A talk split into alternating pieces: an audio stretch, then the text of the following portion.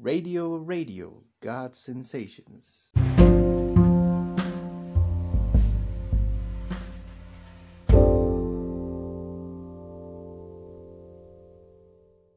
Hola y bienvenidos a su podcast Pláticas de la Biblia.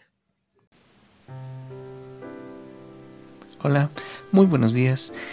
Me da mucho gusto que nuevamente puedan escuchar estos podcasts, estas pláticas de la Biblia. Es una bella mañana para continuar con el tema que estamos trabajando, que es el libro de Efesios capítulo 5. Y esta vez vamos a tocar el tema del matrimonio, por el cual quiero dedicar este podcast a mi esposa. Porque ha habido momentos en los cuales yo no he sido el mejor esposo y aún así ella se ha mantenido firme en sus actitudes y en su fe. Yo estoy aprendiendo muchas cosas y estoy aprendiendo en este podcast a ser un mejor esposo. Así que quiero dedicárselo a ella por ser tan fiel, tan fiel. Pues hermanos, vamos a comenzar. Eh, ánimo, esposos, esposas, prepárense, agarren su Biblia, ábranlo en el libro de Efesios 5, preparen su libreta, tomen notas porque hoy vamos a decodificar varios tesoros que podemos encontrar aquí en la palabra para tener un mejor matrimonio. ¿Ok? Primero, ya hemos visto las diferentes recomendaciones de Pablo desde Efesios 4. ¿Qué recomendaciones? Vamos a recordar. Nos recomienda vivir de una manera digna al llamamiento que hemos recibido como hijos de Dios.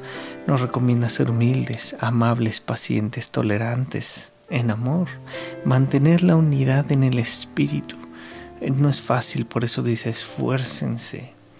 También nos recomienda ser renovados en la actitud de la mente y ponernos el ropaje de la nueva naturaleza, que es vivir en justicia, en honestidad, en santidad.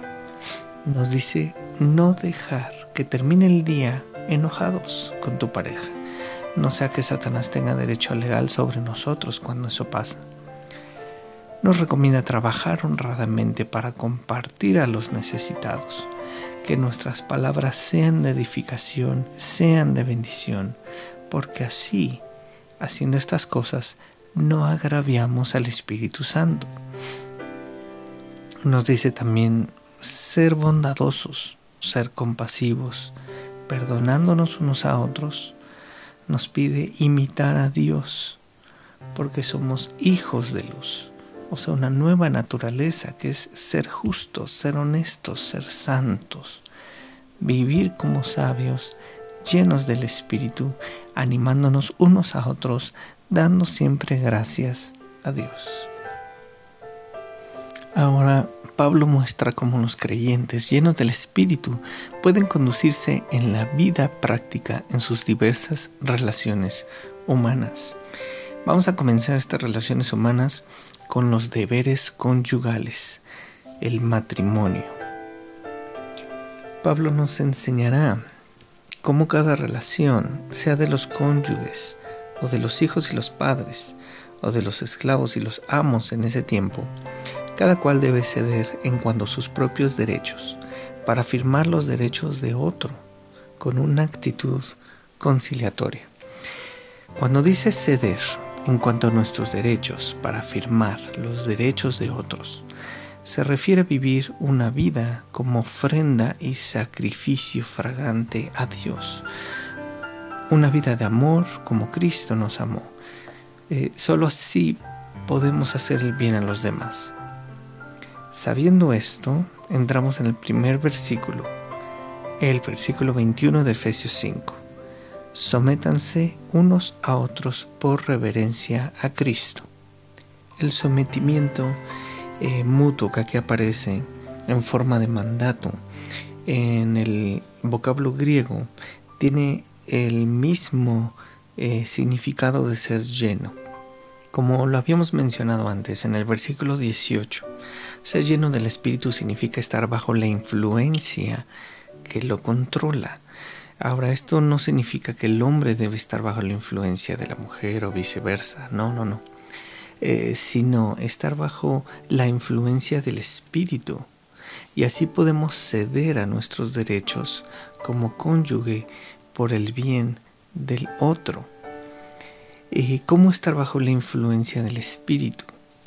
Con dos recomendaciones más. La primera recomendación es, cada uno debe velar no solo por sus propios intereses, sino también por los intereses de su pareja.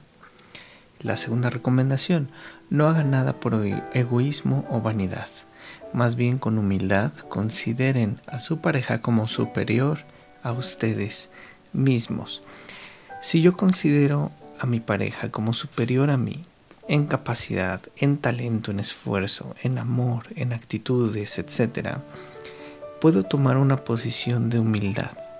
Y cuando velo por los intereses de mi pareja, yo crezco en fuerza y puedo apoyar y proteger en la debilidad de mi pareja. Lo dice en Romanos 15.1, los fuertes en la fe debemos apoyar a los débiles en vez de hacer lo que nos agrada. ¿De qué otra manera puedo estar bajo la influencia del Espíritu Santo siguiendo las recomendaciones que nos da Pablo?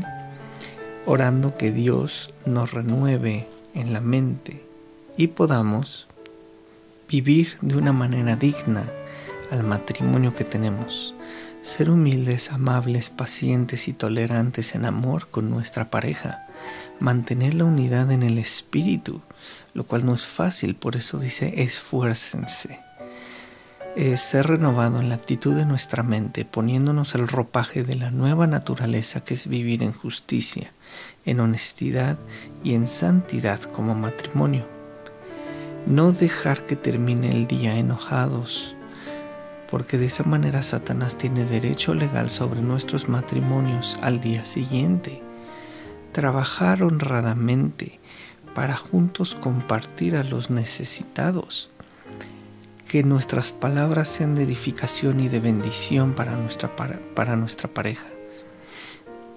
Eh, ser bondadosos, ser compasivos, perdonándonos cada día como pareja el uno al otro imitar a Dios porque somos hijos de luz.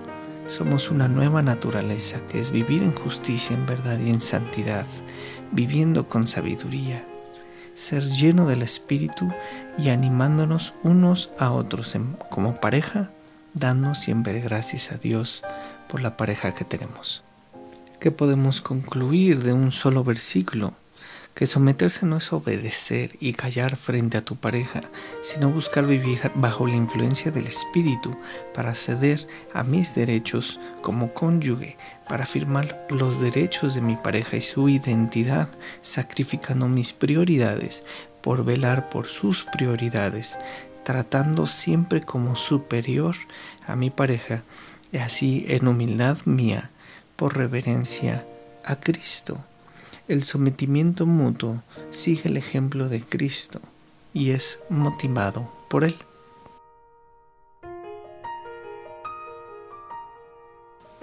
Ahora Pablo nos va a llevar a decodificar un tesoro escondido en el matrimonio y entendemos por qué el matrimonio es correcto y el diseño de Dios. Dice el versículo 22, esposas sométanse a sus propios esposos como al Señor. Primero debemos, recordar cómo Dios creó a la mujer.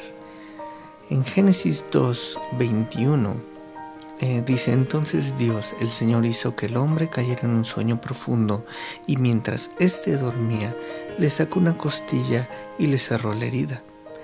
De la costilla que le había quitado al hombre, Dios el Señor hizo una mujer y se la presentó al hombre, el cual exclamó, Esta sí es hueso de mis huesos carne de mi carne, se llamará mujer, porque del hombre fue sacada. La protección espiritual de la mujer es el hombre. El hombre no es mayor a ella, sino es un diseño diferente. Eh, dice en el versículo 7, y Dios el Señor formó al hombre del polvo de la tierra y sopló en su nariz aliento de vida, y el hombre se convirtió en un ser viviente. El hombre viene de la tierra, la mujer viene de la costilla, que protege el corazón. Luego entonces, cuando la mujer se somete en amor a su pareja, como ya lo hablamos con estas recomendaciones, espiritualmente pasa algo. Espiritualmente, ella está en el lugar correcto y diseñado por Dios para desarrollar su papel de esposa, que es más valiosa que las piedras preciosas. Su esposa confía plenamente en ella y ella es fuente de bien y no de mal. Se levanta de madrugada, da de comer a su familia, asigna las tareas, eh, calcula el valor del campo y lo compra con sus ganancias. Planta un viñedo, eso significa tiene negocios. Decidida se ciñe y apresta para el trabajo. Bien trabajadora, se complace en la prosperidad de sus negocios. No se apaga su lámpara en la noche. La lámpara en la Biblia significa la palabra no deja de hablar la palabra aún en la noche. Eh, si hace frío, no tiene que preocuparse de su familia porque todos están bien abrigados. Su esposo es respetado en la comunidad. Se reviste de fuerza y dignidad y afronta segura el futuro. Cuando habla lo hace con sabiduría. Cuando instruye, instruye con amor. Sus hijos se levantan y la felicitan. También su esposo la alaba. Engañoso es el corazón y pasajera la belleza. La mujer que teme al Señor es digna de alabanza. Esos son eh, los proverbios de Salmón, Proverbios 31, cuando habla de la mujer, la mujer perfecta, la mujer que Dios diseñó. Y esto puede pasar y esto puede cumplirse en una pareja, en una mujer, cuando se somete al hombre, porque su diseño viene del corazón, viene de la, eh, de la costilla, tiene un diseño espiritual diferente al del hombre. Si no se somete en amor la mujer, entonces fácilmente cae en necedad, en insensatez, en egoísmo, en rivalidad, en celos, en arrebatos, en discusiones y también puede llegar a caer en odio. Luego entonces vamos a entender por qué Pablo hace esta analogía. Así como la iglesia se somete a Cristo, también las esposas deben someterse a sus esposos en todo. La iglesia se somete y es protegida por Cristo y desarrolla su papel de iglesia correctamente. Mujeres deben entender algo, que ustedes son el cuello, el hombre es la cabeza. Entonces ustedes, mujeres, pueden hacer voltear a la cabeza donde ustedes quieran. ¿Y cómo pueden hacerlo? Tomando en cuenta un eh, tesoro que vamos a decodificar aquí para ustedes, que está en Primera de Pedro 3, 2. Asimismo, esposas, sométanse a sus esposos de modo que si algunos de ellos no creen en la palabra, puedan ser ganados más por el comportamiento de ustedes que por sus palabras, al observar su conducta íntegra y respetuosa. Que la belleza de ustedes no sea la externa, que consiste en adornos tales como peinados ostentosos, joyas de oro y vestidos lujosos, o sea, que no sea la prioridad. No está mal hacerlo, pero que no sea su prioridad que su belleza sea más bien incorruptible, la que procede de lo íntimo del corazón y consiste en un espíritu suave y apacible. Esta mujer sí que tiene mucho valor delante de Dios. Nuevamente, el tesoro, su rol, su papel como esposa, su diseño correcto cuando se someten y ustedes quieren ganar a su esposo y ustedes quieren mejorar su, su matrimonio, entonces esfuércense en su comportamiento. El comportamiento más que sus palabras. Porque su belleza interna consiste en un espíritu suave y apacible. Y cuando ustedes tienen ese, espíritu suave y apacible delante de su eh, esposo, con su esposo, ustedes pueden hacerlo girar como cuello a donde ustedes gusten. pero para tener un espíritu suave y apacible, necesitamos practicar las recomendaciones que acabamos de ver y ser llenas del espíritu.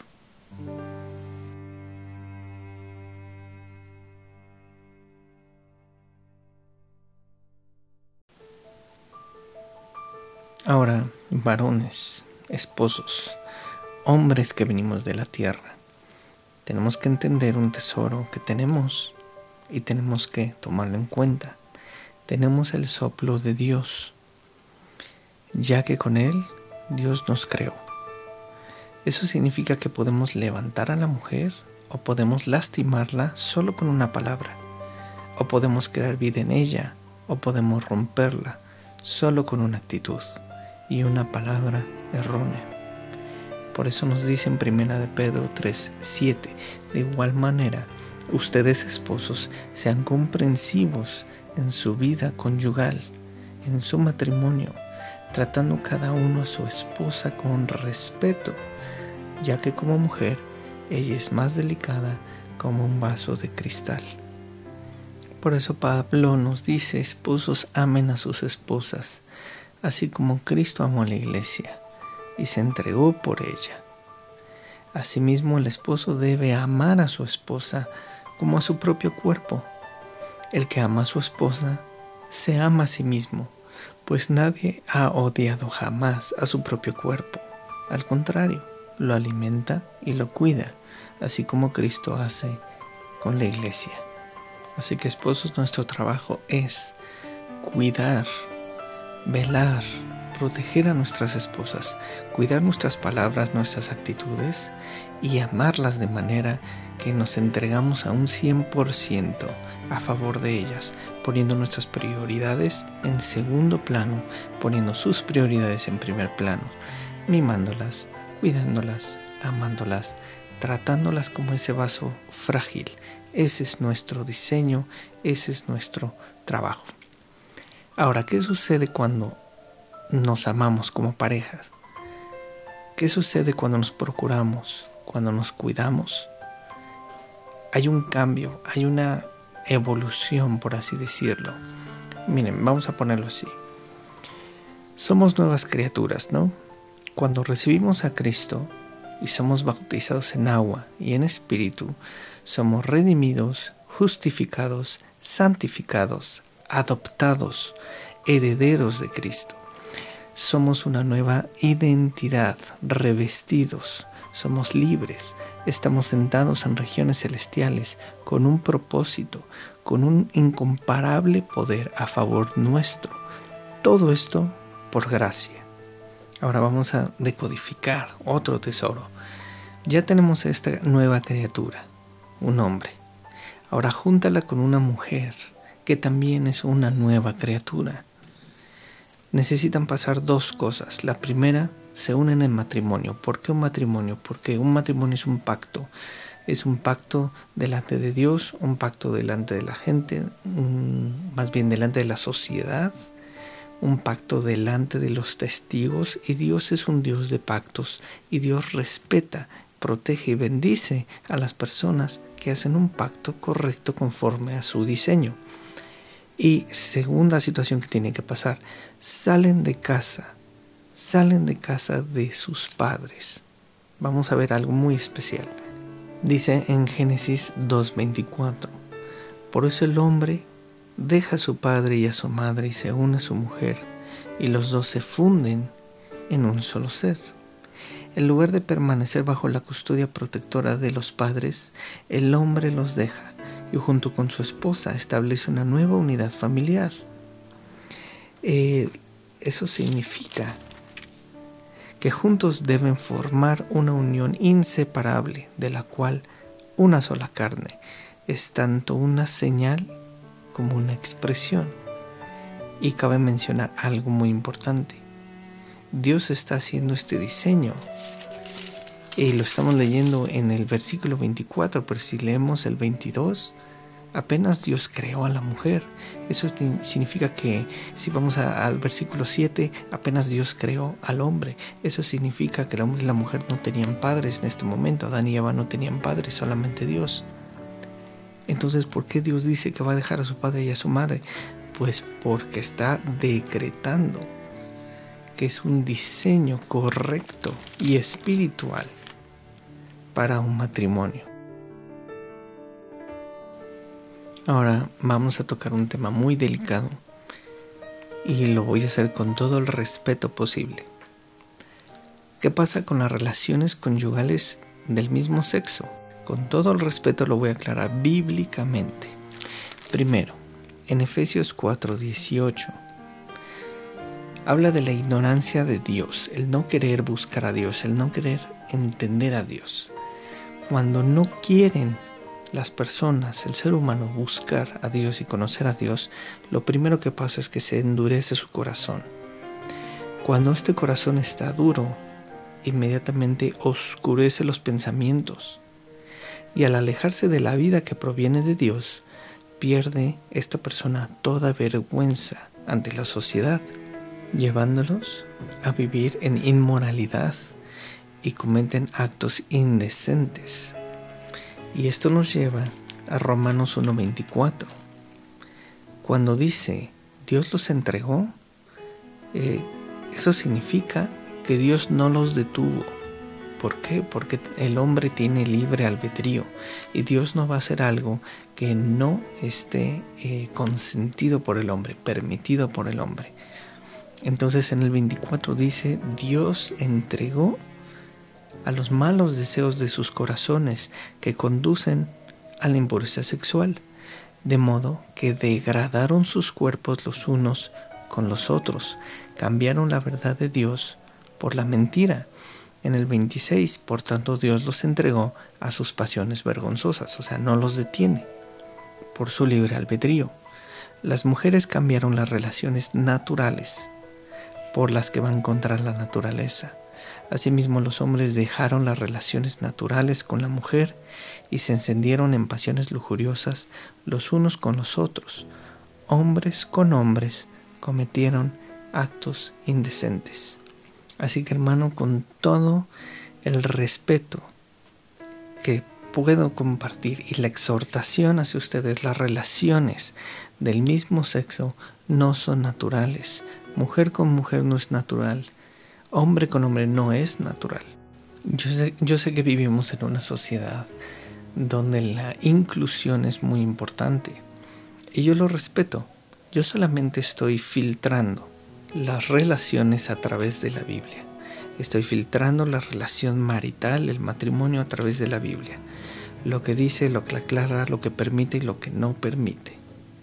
Por eso dice hombre y mujer los creó. Cuando un hombre y una mujer eh, son nacidos de nuevo, reciben a Cristo y son una nueva criatura y luego contraen matrimonio para hacer un pacto que Dios respeta y salen de casa para permitir que Jesús, que Jesús sea la cabeza. El hombre se somete a Jesús, la mujer se somete al hombre en amor. Luego entonces crean esa pareja, crea el diseño correcto que Dios instauró. ¿Por qué la monogamia, o sea, matrimonio de una sola mujer y un solo hombre, es lo correcto? Porque Jesús amó a la iglesia. Jesús no amó a las iglesias en plural, solo una. Es un diseño espiritual y un tesoro celestial aquí en la tierra. Por eso Pablo hace la analogía en Efesios 5:25 Esposos amen a sus esposas así como Cristo amó a la iglesia y se entregó por ella, para hacerla santa. Él la purificó, lavándola con agua mediante la palabra, para presentársela a sí mismo como una iglesia radiante y sin mancha, ni arruga, ni ninguna otra imperfección, sino santa e intachable. Hermanos, hombres, esposos, aquí hay un secreto y un tesoro que hay que decodificar. Es responsabilidad del hombre santificar a la mujer mediante la palabra. Este es el rol del esposo, como el de la esposa es tener un comportamiento y un espíritu suave. Así que el rol del hombre, el del esposo, aparte de ser cabeza, aparte de proteger y velar por los intereses de su esposa, cuidarla, mimarla y tratarla como un vaso frágil de cristal, es limpiarla con la palabra, purificándola con la palabra. Esa es la segunda parte de nuestro rol como hombres. Luego entonces dice en el versículo 30, porque somos miembros de su cuerpo, por eso dejará el hombre a su padre y a su madre, y se unirá a su esposa, y los dos llegarán a ser un solo cuerpo. Esto es un misterio profundo, pero ¿cuál es ese misterio? Mis hermanos, el matrimonio es un eco humano de la relación entre Cristo y la iglesia. De esta manera, al ser una nueva creación, dos personas, una nueva creación, y siendo un eco de la relación de Cristo y la Iglesia, contrayendo matrimonio, sometiéndose en amor, procurándose en amor, luego entonces, hermanos, nada, y repito, nada, estorbará las oraciones de ustedes. Esto es un misterio profundo. Yo me refiero a Cristo y la iglesia. Como ya hemos platicado, el misterio es que somos herederos del grato don de la vida, como pareja, como matrimonio, y cuando nos sometemos en amor uno a otro, cuando el esposo cuida y vela los intereses de su esposa sin vanidad, sin egoísmo, eh, procurándola, tratándola como superior, cuidándolo como vaso frágil y la mujer en su comportamiento es eh, especial y en su espíritu es suave y apacible y se somete a su esposo, entonces nada estorba las oraciones de esta pareja, nada estorba las oraciones como matrimonio. Y ese, mis hermanos, es el misterio profundo porque respetamos el matrimonio que es el eco de la relación entre Jesús y la iglesia y hacemos un pacto porque Dios es un Dios de pacto. Salimos de casa de nuestros padres porque permitimos que Jesús sea nuestra cabeza, el hombre se somete a Cristo, la mujer se somete al hombre y creamos el diseño correcto que es un matrimonio sano. Finalmente cerramos este eh, podcast, este tema, con el versículo 33 en todo caso cada uno de ustedes ame también a su esposa como a sí mismo y que la esposa respete a su esposo. ¿Qué significa eso?